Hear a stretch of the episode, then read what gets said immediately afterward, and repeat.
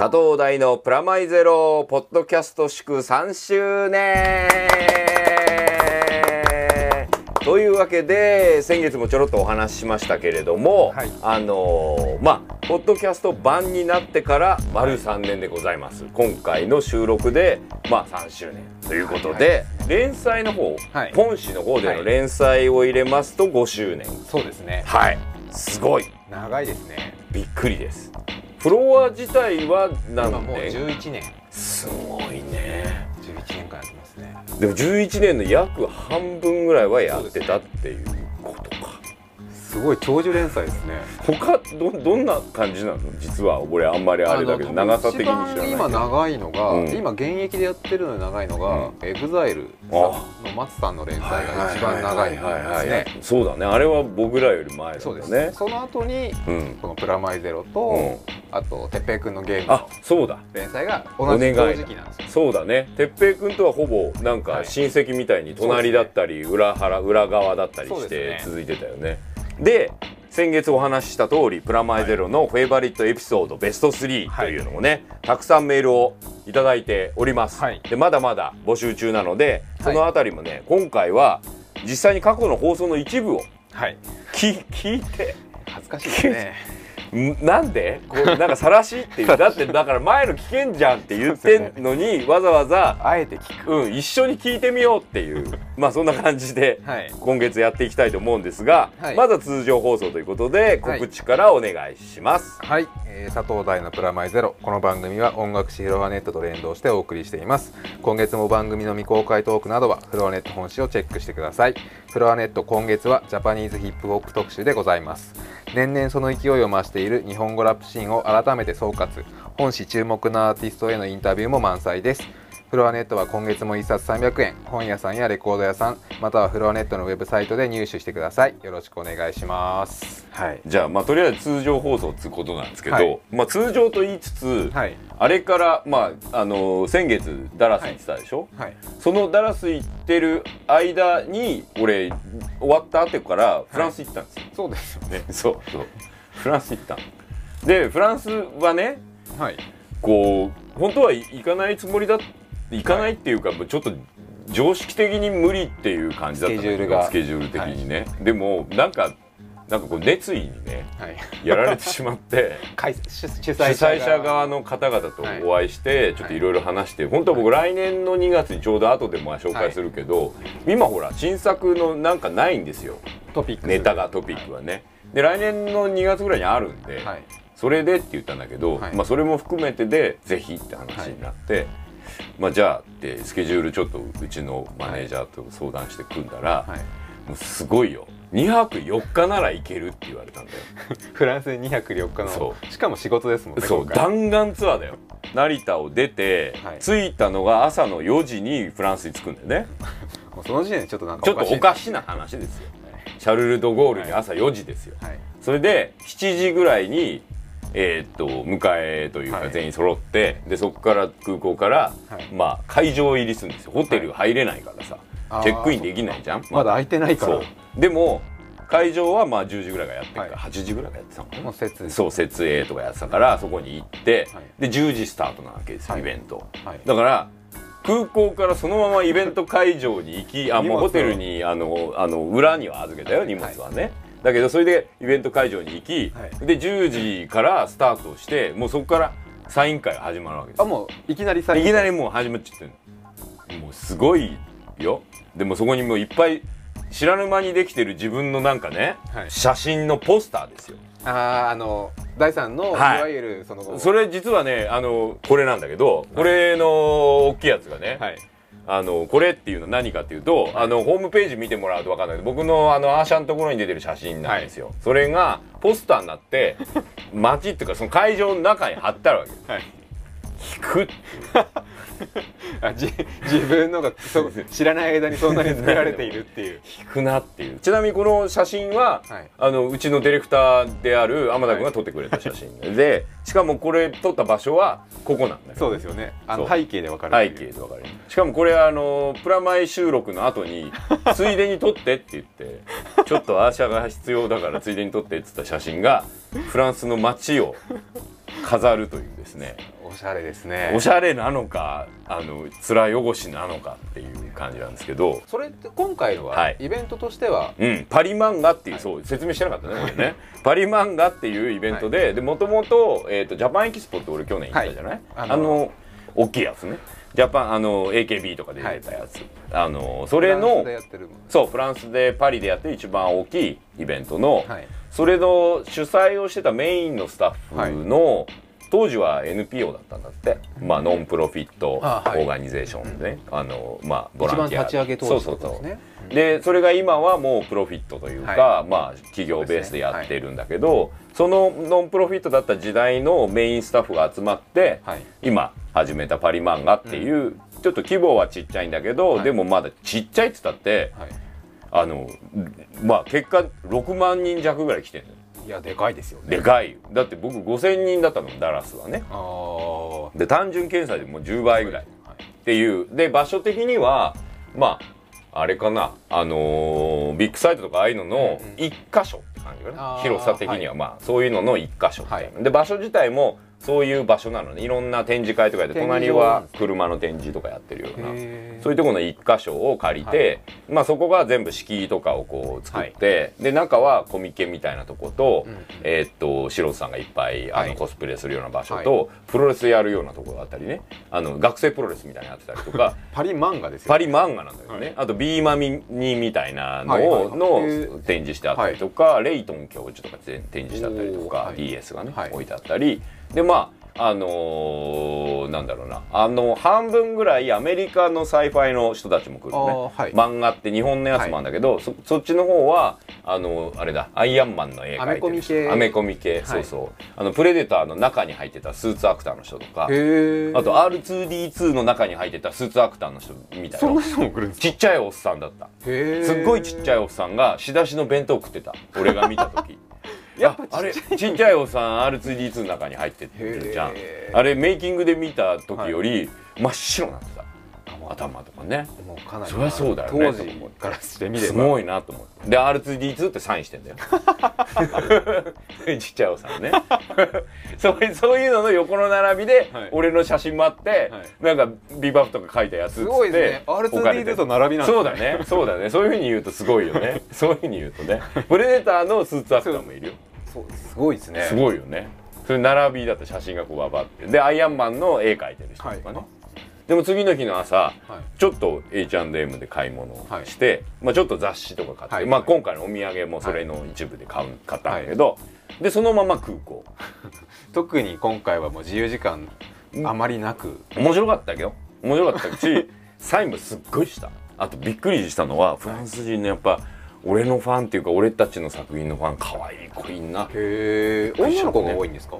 女のもう半々ぐらい。あとはい子供が多いね。すっごい。あそうなんですね。びっくりする。でお父さんとかお母さんがみんな好きだから子供も連れてこられてんなみたいな感じもあるし。へでまあ半分ぐらいやっぱ SF というか「スター・トレック」の格好してるやつとかもいるし、スターゲートのセットみたいなはい。のが置いてあって、このセット映画のセットかなと思ったら素人が作ってる。有志で。有志で作ってその前でコスプレして撮影会やってるみたいな。凝ってますね。凝ってんね。で一緒に行ったアレックス君ってね、はい。あのオーガナイザーというか、手伝ってくれてる子がそこにはしゃいで登ろうとしたらものすごい注意されるね。そういう面白いそういう一幕もありつつ。それであんまり怒られたもんだからそこにカバンを忘れて行っちゃうっていうね。アレックス君可愛かったよ。全体的にすごく可愛かったんだけど。へーそれ1週間ぐらいやってたんですか？あ2日間。2日間？もうでその2日間を俺がもうベタでずっとそこの会場にいてってはい。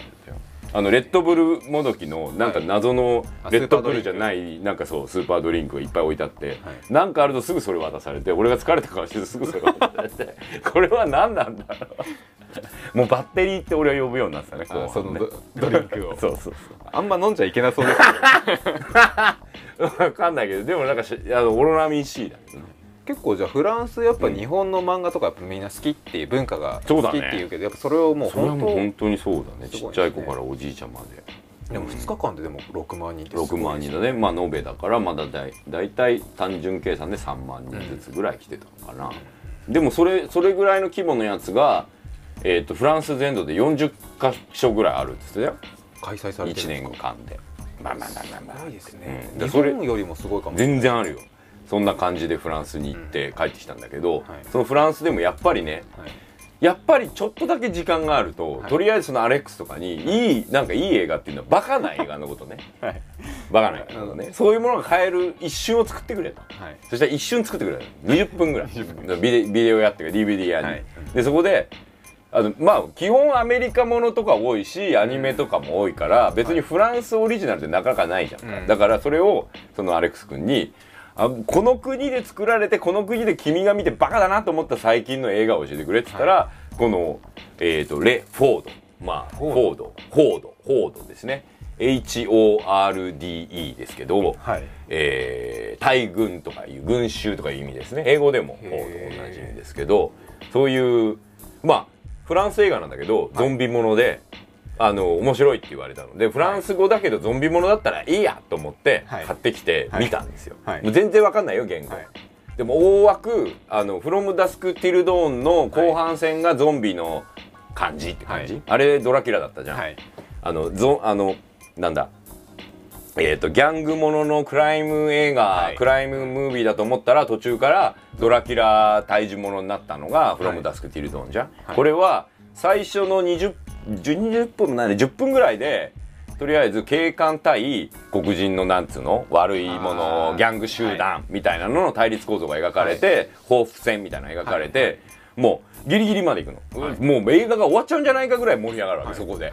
10分目ぐらいで、そこで「どうすんだうー!」ってなったら、はい。その背景はビルの上の方なんだけどその背景がわーって出てドンドンって煙が湧いて、はい。世界が終わったの。いきなり。うん、いきなり。ゾンビの、ま、街になっちゃった。急に。そう。もうそっからはじゃあその対立してて殺したぞこの野郎っつってた、はい。ギャングと警官がはい。協力しようって話、すごいですねある意味。すごいよね。もうギリギリもう映画としてねどうかっていうのを置いといて、まあタランティーノのパクリとかね、はい。い、ろんないろんなニュアンスあるけど、はい。面白いのがちょっと全部多すぎなの。ああのねも持ってんだよね。銃撃つ数もここ2発でいいとこ12発ぐらい撃つ感じなの。もうちょっと笑っちゃうぐらい残酷人殴るの3発ぐらいで気絶してんのに 20発ぐらい殴って、はい。顔面が潰れてなくなっちゃうみたいな描写を描くような映画で。すごいですね。張り切ってますね。張り切ってる。これまた新人監督なのかも分かんないけど、はい。とりあえずねまだ言語が分かんないんで、はい。まあそうですよね。ざっくりしか見てない。内容も内容も ただ部分もなんとなくで。なんとなく見たら全部クスってちょっと笑っちゃう。あまりに残酷でそれ逆にストーリー展開ちょっともう詳しく知りたいです知りたいじゃん。でここあの車の上に逃げたらもうなんだろうあのナウシカでいうとこの衣の畑みたいに ゾンビの手がうわーって上がってんだけどそこをあの持ってる剣でバッサバッサとこうあの刈るように手をこう買っていくみたいな。もうちょっと笑っちゃうっていうか もちろんね残酷するのが嫌いな人は絶対見ない方がいいんだけど、はい。そんなんねえしっていうあの侍味のはい。さ初期映画の残酷さっていうかさ。もうちょっとあのもうちょっとやりすぎそうそうそう。あの井口さんの片腕マシンガールとか、ああーななそうそういう感じ。ちょっとやりすぎてんなっていうとこが面白いなと思って面白かったんだけど日本でやんないのかなと思ったら日本でははい。ちょうど公開が終わってて俺が見ようと思った時に。してたんですね？してたんだよ。びっくりしちゃった。そんであの11月4日にはい。あの DVD リリースされるそうでございます。へ「ザ・ホード。資料の大群」まんまだねタイトルもね。っていう感じで。監督はねヤニック・ダーンさんダー。ンさんフランス人の方。フランス人ですね。とベンジャミン・ロシエのチーム。2人のチームでやっております。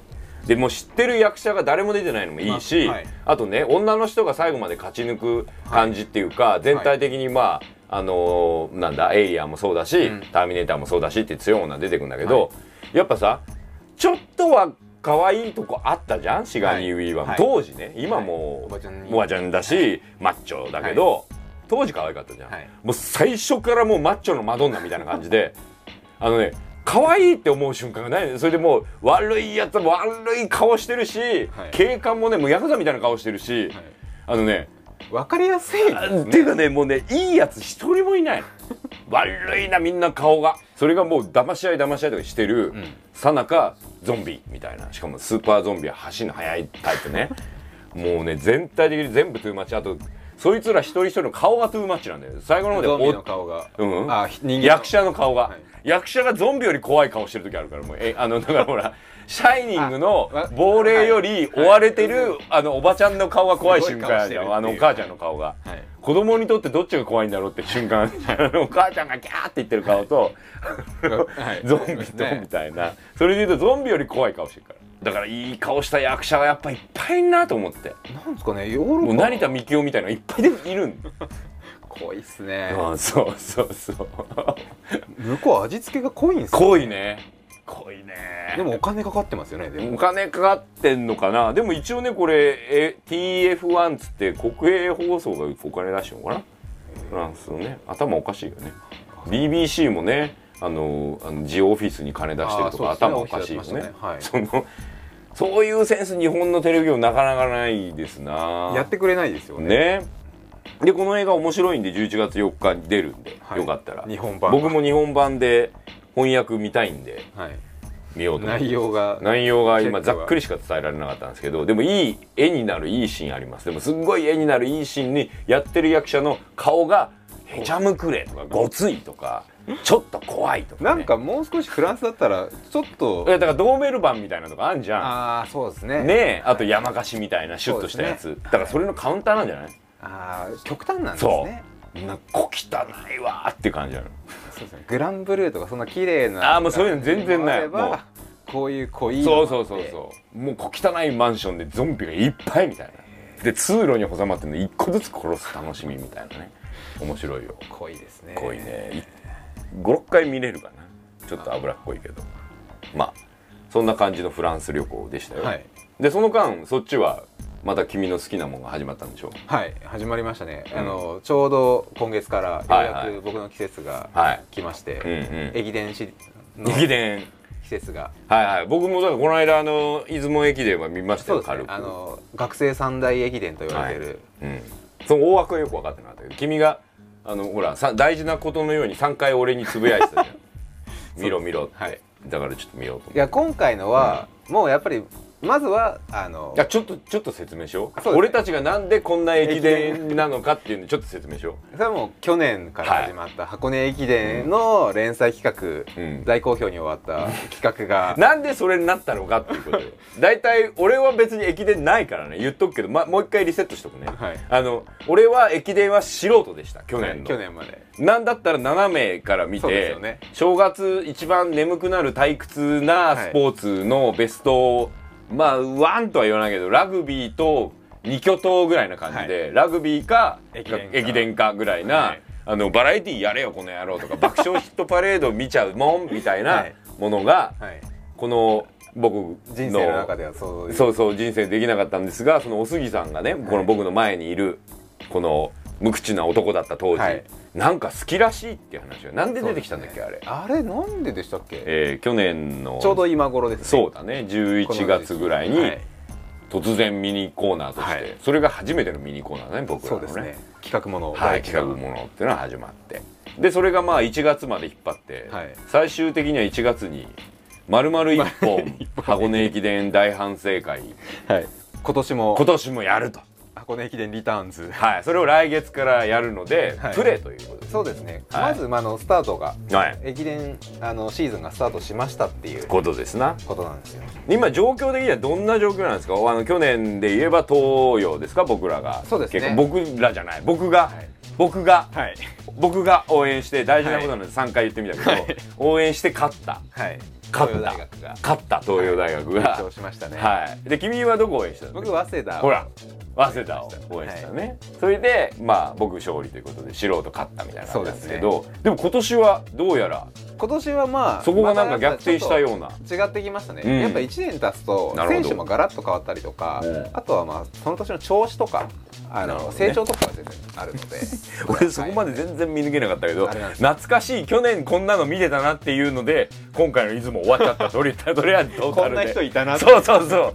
ああそうそうこれだとかあここ W とかだとか。あれなんですよ。この出雲はもうどんだけ夏をちょっと夏は合宿やってるんでね。高知合宿みたいなこと。コーチやってますね、うん。そういうところでちょっと培ってきはたい。成長をまず見るんですけどまだちょっと箱根からしてみれば距離も短いですし、あそうなんだね。そうなんですよ。もう全然短いんで。そう。俺もそこには驚かないよ。毎回は駅伝はたあの大会ごとに距離が違うっていうのもうもう知ってるからね今もうあのポッドキャスト向こうの人でえー、って言ってる人いるかもしれないよね。駅伝大体箱根20キロぐらいなんで、はいそうだよねこれもう1区間6から長くても10ぐらいなんで全然違ううよねそこはね。だからそうすると、はい。選手の特徴うん、うん短い距離を速く走れる人もいれば、長い距離ずっと速く走れる人もいるので、その辺のまたちょっと箱根とは違うんですけど、でもちょっとと見れるわけでしょ？君？全君然見ますよ僕は。おすぎ愛的にはどうだった今年の仕上がりいろいろ今年の仕上がりはまあ今回まあ優勝が早稲田だったんですけど、うんそうですいいしよく仕上がってるなっておなるほど。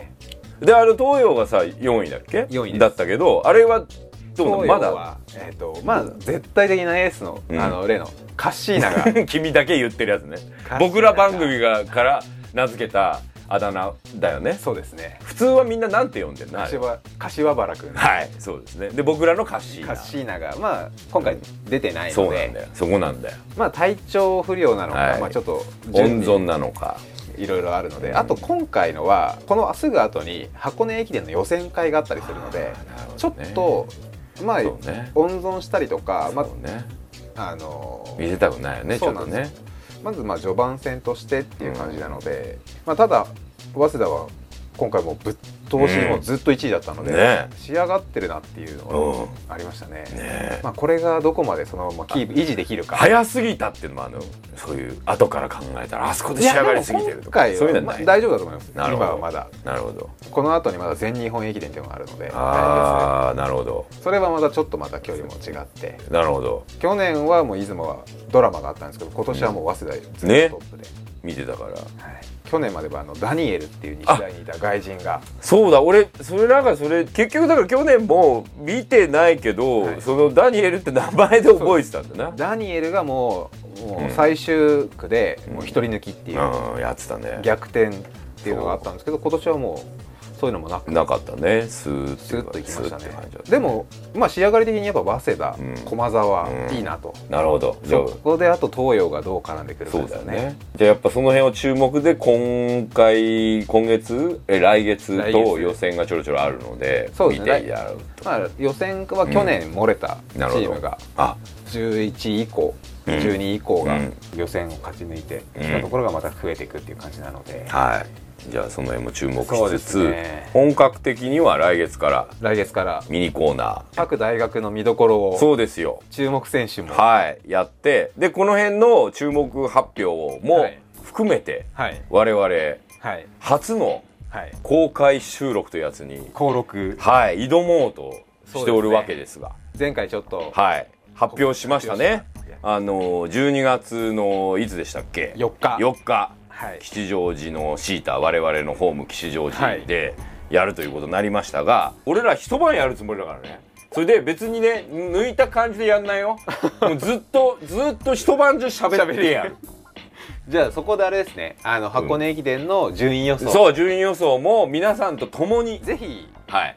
来てほしいですね。はい。モチベーションが変わった、はいちょっと大学生とかもぜひ来ていただいて、そうだよね。そうだよね。母校の応援とかしてそうほしいそういうそうういう感じでそこで予想してみんなでまた年明け見てはい。君のツイッターつぶやいて、はい。で1月にははい駅伝スペシャルもやろうという感じで今年も。予想スペシャルもそこでやるが。12月4日ですね。はい。でプラス、はい。先月から始まっているですね、フェイバリットベスト3、はい。まあ、これが何かっていうと、はい。放送3周年今回で3周年迎えましたが、この3周年における何回分あんだ？36 36回。6回。はい。その36回分の中から面白いぞ気に入ったぞ、みたいなこのをポッドキャストは一応い0回目からまあずっと、はい。まあ、今回も含めて何回も聞けるということで、はい。それを示唆していただいて、はい。あなたにとってのまあベストプラマイゼロはい。の3を選んでもらいつつその理由をちょっと書いていただくと。ですね。それのベストまた3みたいなのも、はい。えーっと当日登録で発表すると、はい。でしかもその時にプレゼントも、はい。先月は僕がダラスに行ったお土産、はい。あのビッググミステイク消しゴム。はい。あなたの中の大きな消しゴムを、プレゼント、はい。ちょっと不要な便利なものみたいなのですがちょっと不要な便利なものシリーズは実は今月も今月も。またプラスされます。フランスで買ってきたですね。フランスのお土産が、はい、まずはあのその行ったイベント先で僕があのすごいいっぱいサインをしたさっきもちょ言った恥ずかしいそのサイン用のミニカード、はい。これもつけますが、はい僕の写真あのディレクター天田君が撮った写真がね、はい。入ってる。これと向こうで買ったジャパンライフスタイル12月号。フランスで買ったジャパンライフスタイル。はい。フランスの女の子がちょっと、ふ不明不不乙女不抜けなはい。女の子がこの本を買って、来年は日本に行きたいわって思ったりする本をはい。一冊プレゼント12月号。中にはすごいですね。はい。フローとか出てたりすごいですよ。もう女の子向けでしょ？はい。ね？少女漫画の載ったり。でも守さん細野守さんとかね細田さんとかのインタビューが出てたり、そういうのの情報がフランス語で出ています。フランス語で。はい。フランス語で載っています。フランスから見た日本の最新情報みたいな。はい、そして日本語の勉強コーナーもあります。フランス語で書いてある日本語の日本人と友達になるための勉強コーナーもあります。という面白本を、はい。まあ、サインをしまして、はい。えージャパンライフスタイル雑誌。これも使えるようで使えない海外のお土産シリーズとしてお送りします、はい。はい、でこれも含めてでだんだんプレゼントが増えて来月もプレゼント1個足すんで、はい。それが one two three も含めての、はい。ね、プレゼントになればいいという感じで、フェイバリットベスト3をコーナーとしてやってきてまいややっていきたいと思応募者の方の中からはい。抽選でっていう。3名様を選んでまあ行きたいなと。それではがきが来ているんでしょ、はい。ねちょこちょこ来てるらしいのでまあとりあえずあのさっきも言ってた恐怖のコーナーなんですよ。俺これをなんか長引かせたくてなんかちょっとふわーっとしてたんだけど、はい。あ気になってしょうがなかった。気になってなんか頭の隅にずっとあったんでね俺のなんか昔のえあの音声を聞きたいみたいな感じなんだけど、それのところをですねあのー紹介していこうということで、そのメールの中からいつ例えばこんな感じで送ってねという例題になればと、はい。すいません例題にしちゃって。これもでも1票としてはい。入っておるので、そうですね。紹介します、はい。えーペンネーム宝屋さんかな、はい。えー福岡県の方です、い。ありがとうございます。えーお二人方どお二方どうも、えー配信3周年おめでとうございます。実際に聞き始めたのは、えー去年の12月ですがそこから遡って全ての回を聞かせていただいております。ありがとうございます。ありがとうございます、えーまだまだリスナー歴が浅いですが私のベスト3を挙げると第3位ってことになるのかもしれないですけど、はい。えーまず1個目、はい。えーシャープ25話。えー、菅野陽子神山健二渡辺慎一郎楽屋トーク。まあ当然。これはもでしょう。私もそう思います。う僕もそう思います。はい。これ伝説の回ですはい、で宝屋さんの理由は、私が聞き始めたのはこの回からと、い。なるほど。菅野陽子という名前に惹かれ聞いたら恋トークに魅了されあっという間にずるずると、えー、二十数回分ダウンロードします。すごいですごいですね。もう聞いちゃうよね。僕も聞いちゃいます、あれもうだって大体音声が残ってること自体が結構そうです特殊、あその後ねいろいろメディアに出ましたけど、当時はねいやなかなかなかなかということだった貴重な貴重ないまだに貴重なので、はい。あの25回目を聞いていただくとはい。ぜひ、そうですね。えーこここで言ってる話も宝屋さんの意見もわかると思うんでまだ聞いてないぜ方もぜひ聞いてみてください、ね。神山さんと渡辺慎一郎さんがはい。2人でツーショットでもなかなかないですね、そうですね。まあ僕が言ったのは隣組の番長同士が 一つの部屋にみたいな感じでし僕たけど。も無言でしたからそうだったね。君の無言っぷりはこの回ほど磨きがかかってた回はないよこのね日はもう僕ずっとこの日はすごいよね。リスナーですから僕 完全に。僕ずっと立ってた思いが気がしますもんこの日は。そう。あそうだ。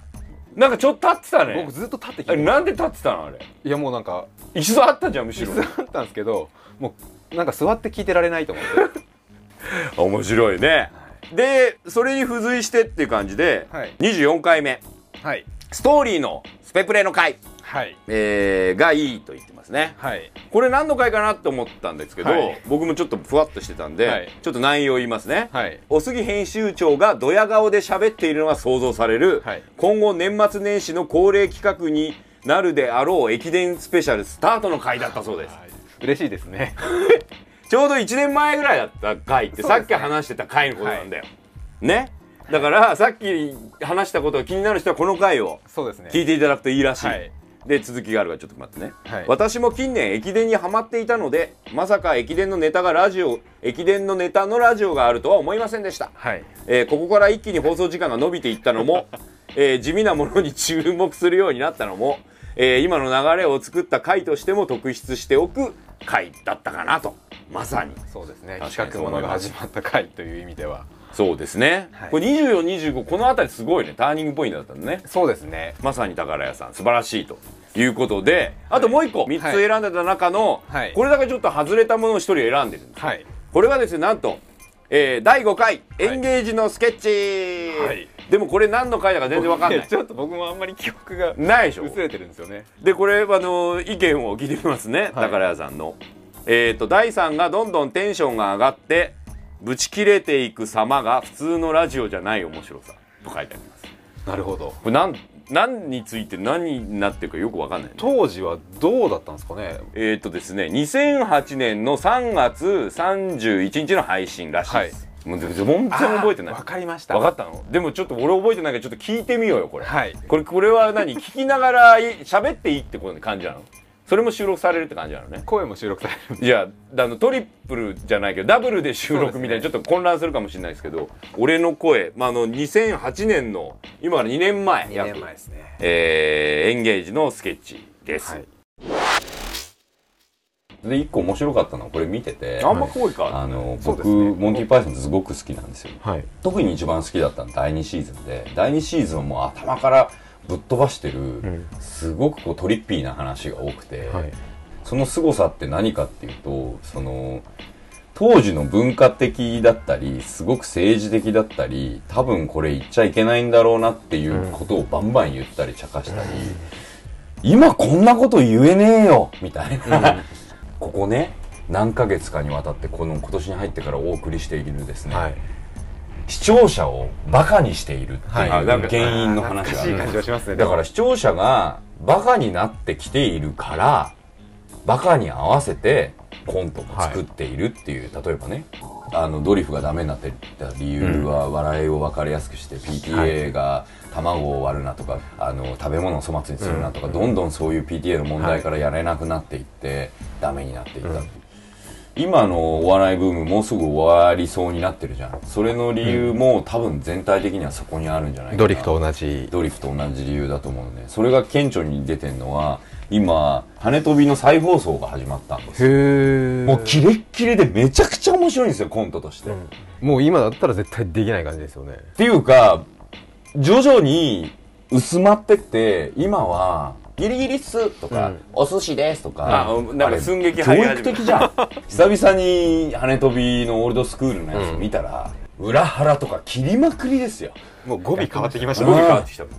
これさあほらほ来たら。ほら方がいいみ寸劇入ってみたいな。もう本当にキレッキレの今彼らが生きていた場所、はい。当時彼らが裏腹に行ってただろうしはい。そこの素晴らしさっていうのは多分モンティの初期衝動に近い素晴らしさがあったなと思って、たまに多分できることがあったりするんだけど流行ったらできなくなるんだなっていうのは、あはい。みんなが注目されて、はい。みんなに分かりやすくっんていう、注目されたんだから売れようよ、うん。分かりやすくしようよ。うん。っていう風になってた時に、範囲を広げようってことです失速するんだけど実はモンティ・パイソンそれと全く同じことが起こってんだよね。3位実は最初深夜で、はい。キレッキレでやってたらしい。でこんなん絶対当たんねえよっていうのがファーストシーズンで,、はい。でちょい当たって時間が上がり始めてセカンドではい。大ブレイクして、そしたら一般化してはい。夜のゴールデンタイムにサードからなって、はい。それで死滅するんだけど。でね日本のアニメがもうすぐ刺激がなくなるんですよ。すげえ言われてるから。分かりづらい分かりづらいってわかりづらいあだって分かりやすくしないと、あのーオンエアさせてくれないんですもん、だけど俺は常になんか物書いてる時に分かりやすさっていうのを望んでないんだよね。分かりづらさとかは言わないけどちょっと踏み込んでほしいんだよね。ー想像力。うんそうだね。そこだね。その多分作家の人や脚本家の人はこういうふうに書きたくなかったけど、だってさ脚本家や監督は多分ね9割ぐらいの人は小学校からなりてえよみんな。だからものすごい数のいろんなものを読んでるし、はいいろんなものを見てるし、はい。だからいろんな手法がありますよって提案ができる人たちが本書いてると思うのね、そんだけ悩んだ上でなんでこんな本になってんだっていう疑問がずっとあったんだけど、よく話すそうじゃねないそこの間にいるフィルターの人は関心がないんだよねそこに、うん。それより流したいだけなんだで流した時に文句とか言われたくないんだよね。はい。なんとか批評会みたいなのに、うん。あれは良くなかったですね、はい。言われたくないんだよね。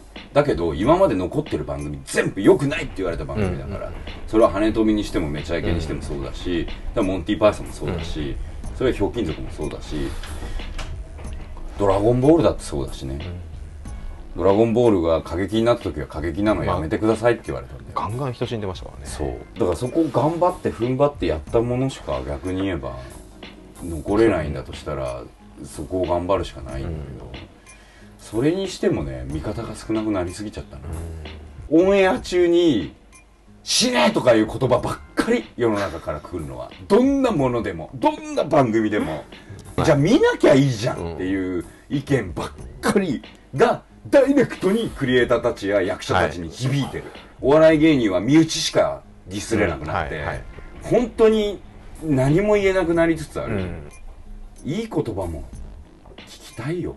作ってるんだから、っていうこうすごく単純な理ちょっと由が切実ですね。そう。やっぱ。なんかね信じたいんだよね。ちゃんと調べたり分かりづらいことに対して燃えたりする人がまだいるっていうふうに信じたいっていうか、だってこんなや給付が出てしかも当たったりししたりしてるし、ヒーローズのストーリーラインなんて80年代の日本のアニメですよそれバトルスターギャラクターもそうだけど、この間もそれ言ったけど、これがエミー賞取ってんだったら、うん。視聴者信じてもいいんじゃねえか、うんロストがね、ん。ものすごく分かりづらいのに、こんだけ当たってんのが顔が外人だからですか？顔が外人だからですか？顔が外人だからいいんですか？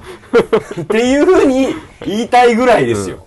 複雑なドラマ見れるはずだよ。そうですね、まあ、あれがプリズンブレイクが見れるんだったら見れるよみんななのに作らないってそう。いう。それは作りたいんだよ俺たちも、うん。その方が面白いんだもん、プリズンブレイクみたいな本の方が、はい。日本の腐ったこれはあれです皆さん最近聞き始めた人は聞いたことないかもしれない。マシンガントークと呼ばれてた絶対そう思やつってるはず、僕がマシンガンでトークしてるんだけどその上にもマシンガンの音を入れるということでだからピーみたいな感じですね。なるわけだし、はい。はいでもモップガール作るときに、劣化コピーじゃなくてコピーなんだからまあしっかり。しっかり作んなきゃいけないのに、それ多分作りたかった人は全然違う意識だったと思うのに、間に分かりやすくしましょうよって言ってるバカが3枚ぐらいフィルターがあるからもうそこでバカになってんだよねもうね。多分。ろ過されちゃって。でそれを視聴者が見た時に「バカだなこの脚本家」とか、バカだなこの演出」とか、何なのこの原作」とか言いたいだけのやつだけが出てきて、ん。それを引き受けるプロデューサーたちほらなやっぱり言っただろう今でもこの話もう一回同じようにできるよ。別にあのない人のこと repeat after me みたいな自分が面白かった時ジャンプで。状況変わってないんだもんだって。今週すげえ面白かったな「スラムダンク、ん。三井の会。うん。はがきは書かねえよ俺。はがき書いた覚えがねえ、だけど次の日学校に行ってまあ三井やばかったよなって言ってた、それが伝わってって「スラムダンクは流行ったんじゃねえのっていう、あんなストレスの多い恋愛の1ミリもない萌えなんかのかけらもないん。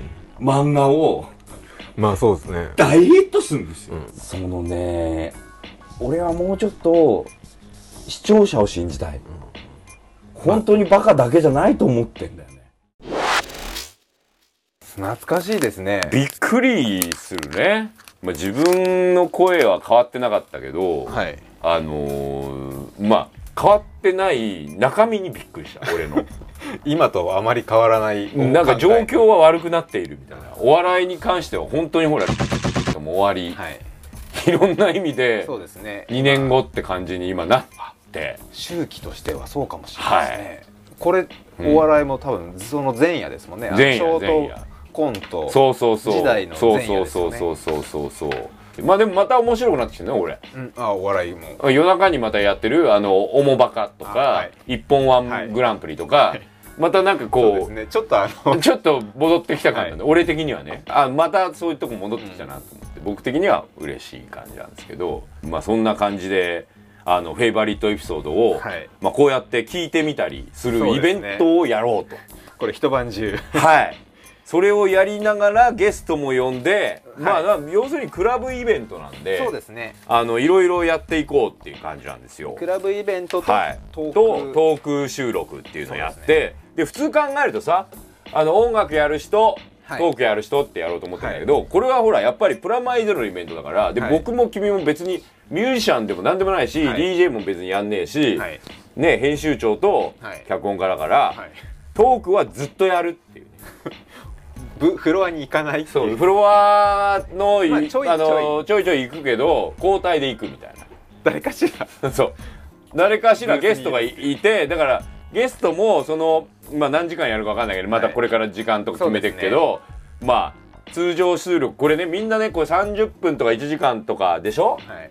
あの最大でも1時間半だっけ？ね。普通。普通はね、はい。あのこの放送って、だけど実は収録って2時間超えてる時とかあるんだよねよくありますよ。よくある、で実はそれって実はごく初期の30分の頃から実は本当は2時間ぐらい喋ってたりしてたんだよね。ありましたね。さっきのエンゲージの回もこれ多分相当喋ってたのが2時間は行ってたと思います。それがまあ大体30分ちょいちょいとか40分弱ぐらいになってたんだよね、だから大丈夫なんです。皆さん安心してください。喋ることはいっぱい喋ることはいっぱいあると。でゲストもいっぱい呼んでみようということで、12月4日の土曜日吉祥寺のクラブシータの方で、はい。ゲストもね続々決まっているんですがとりあえずメインの出演者として私佐藤大と、はい。えーフロア編集長、お杉さん、はい。この2人はメインでいますが、えー、と音楽の方の出演者 DJ だったりはいライブだったりの出演者で、まだまだこれから決まるんですがとりあえず決まった人まずは僕らの周りではよくあの、遊んでいたりとか昔からよく知ってるレーベルとかもやっているですね、カリズマというレーベルをやってる、はい。えー DJ のモア君とそれからはい。あのエウレカセブンでもはい。音楽を提供していただきまして、はい。えー僕がやってたフロッグマンレコーズでも、はい。えー、とリリースをしていた大石君のはい。ニューディール、ニューディール。そして最近、えー、11月の頭にですねアルバムが出ます、はい。セカンドアルバムイコールですか、はい。が出ます。アグラフ君。アグラはい。ライブで出演決定ということで、はい。素晴らしい。というような感じで DJ ライブ、はい。続々決まっておりますまだがまだこれからも。はい、決まっていきますんで、はい。来月正式にははい。ほぼ発表しようと思っております、そんなわけでトーク側もこれ同じぐらい豪華なゲストを。すごいですね。はい、呼んでみようと思っておりますんで、はい。あのトーク側のゲストもちょっとちょこっと紹介してみたいと思います、まずはですね、はい。この番組でもおなじみはい。あの1回出ていただきましてラスマスの時にも出ていただきまして、ライターの佐藤ゆずる君に来てもらおうなと思います、はい。そして同じくライターなんですけれども、えー僕にとってはですねドミューンでやってる、はい。トーキングスピーカーの方でいつもお世話になってる宮翔太郎君、まあこの人はあのアンダーセルっていう、はい。ところにいまして、あのヒーローマンとかやってた小山茂人君が所属している会社ではい。ライターをやって、アニメのライターとか音楽とかそうですよね。書いてる方ですけどもその宮君にも来てもらって、はい。あの普段の僕の見えない部分を逆にお杉さんと、はい。あのこの辺のライター陣には僕を切るみたいな感じですね。ああいいですね。お杉さんとゆずる君とかお杉さんと宮君あの僕僕が援護射撃がずっとはいはい、そうですね。こんなにひどいよとか、はい。そういう話をしてくれれば。そして番組おなじみの、はい。僕らのダムガール、はい。えー稲寺由紀さんにも、はい。ぜひ来てちょこっとコメントをしてもらってその後の結果も含めてそうですね。感想も聞いてみたい。最近どうなの、動向ですね。っていう感じではい。呼びたいなと思っております、そしてここからがスペシャルというかですね。はい。あの、まあ、今までの方ももちろんスペシャルなんですがまあ、はい。馴染みがあるって意味ではね。ここからがもうちょっとスペシャルに今回で、はい。はい。これは僕はどういう付き合いかっていうのもちょこちょこバレてるけど、はい。まあここでは内緒にして、はい。この方を呼びたいと思っております、はい。あの演出家で、はい。まあ最近ではここのトークでも言ったそうですね。モテキの監督。はい。はい。大根さんをいやー嬉しいですね。呼びたいなと思っております。あの30ミニッツとかですね、まああれですね。もともとクレッシェンドにいまして、堤さんの会社ですね、まあその辺までさん遡ると、はい。ちょっと僕との関係もちょっとバレそうですがいろいろ当日、はい。えー大根君と僕の関係とかをですね、はい。こう僕の過去花を話せればと懐かし話も含めてしたいなと、そんな感じのトークゲストで、豪華ですね。はい、そんな感じに匹敵するようなゲストもまたさらに。さらに行きたいと思うんでこの辺もまたそうですね。まはたおいおいおいおい行きたいウェブサイト等はい、チェックしていただきたいなと。思います。まあ、トータル何時間あるかわかんないですけど、その間に一晩かけて。入れ替わり立ち替わりで収録していきつつ、DJ とライブが隣でやってるみたいなこのすごい豪華なそうですね。5周年、まあでここには言ってないような飛び入りゲストとそうですね。かあの全然あの、はい。来ていただければっていうところもありますし、駅伝ネタとかもあるのでそうですね。内容の方も盛りだくさんで、まさに駅伝コーナーのはい。予想発表もあれば、えーベストはい。3の方の発表と合わせて、そのマシンガントークのマシンガンを取った状態をヘッドホンでみんなに聞かすみたいな ちっちゃい一人ずつにだったら聞かせてあげてもいいみたいな感じのミニコーナーとかですね、はいそういういろいろやっていきたいと。そしてそういうコーナーにまだまだあのこういうのやったらどうかみたいなのも引き続き募集なんでベスト3に合わせて書いていただければと思っております。でまあ来月本当に時間とかまあはい。値段とかわかんないですけど、詳しい情報とかをはい。ちゃんとお伝えしますので、はい。よろしくお願いしますということですか12ね月4日ははい。遊びに来てください、はい。みんなで、えー放送3周年連載5周年をはい。お祝いしていただければと。はい思っております。そしてねはい。告知のコーナーちょっといいですか？あでも大丈夫ですよ。珍しく。はい。あのーゆかりのある感じなんでこのまま続けたい感じなんですけれども、はい。とりあえずあのーゆきちゃんも参加した、はい。おなじみはい。僕らのゆずこペパーミント、はい。えっ、と第5巻がですね、はい。えースクエアエニックス、まあ、ヤンガンコミックス YG コミックスの方で、はい。絶賛発売中でおります。おめでとうはい。第5巻。初のなんですか？初ですね。前人未到と呼ばれています、今までごつぼくんと僕が組んだやつは、えー、と2巻で終わったチャンプル、はい。3巻で終わったライオンマル G、そして今回4巻5巻と毎回出るたんびに前人未到ということに僕らの、えー、ごつぼまさるくんっていう、はい。えー漫画家さんと組んでやっております、連続柑橘系活劇となっております、連載はヤングガンガン本誌でやってますので、はい単行本5巻発売中なんでぜひよろしくお願いします、はい。それに合わせて、はい。イベントもまたこれイベントなんですがやりたいと、しかもあのープラマイゼロのイベントより前です。11月の23日勤労感謝の日。にあお休みの日はい。場所はですね秋葉原のもぐら。ここでなんかちょっとやりたいぞっはい。て言ったら大山くんが店長が。はいいいですよって店長が言ってくれたんで。じゃあぜひあのゆきちゃんも出る、はい。ゆずこペパーミントの発売記念のイベントやりたいということでごつぼまさるくんも出てですねこの3人プラス、はい。まあいろいろ、はい。そして司会はさっきも出た、はい。佐藤ゆずるくんに司会をしてもらいながら、単行本の発売と、はい。えーミックス CD じゃないや、えー、とオリジナルサウンドトラック CD の発売の、えー記念ということと、はプラス僕とごつぼくんが、はい。なんか今怪しい企みを実は去年に向けてやっている。それがですね、はい。来月発表になりますまあ今月ぐらいからちょろちょろ発表になりますが、はそれの発表もそこでお。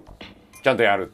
それはもうぜひはい。あのでモグラなんでユーストでもはい。当日多分放送されると思うので、えー時間は？時間はまだ未定なので、はい。この辺はホームページをはい。随時ギリギリまでにはアップすると思うんでチェックしていただければと思う形で、モグラの方のホームページと、ストーリーライダーズのホームページの方でチェックしてください、あさっきのプラマイゼロナイトに関してもあのうちのストーリーライダーズのホームページや、プラマイゼロのホームページで、情報が載ってるので情報がアップしてきます。んでえーチェックしてください、はい。いや盛りだくさんだ。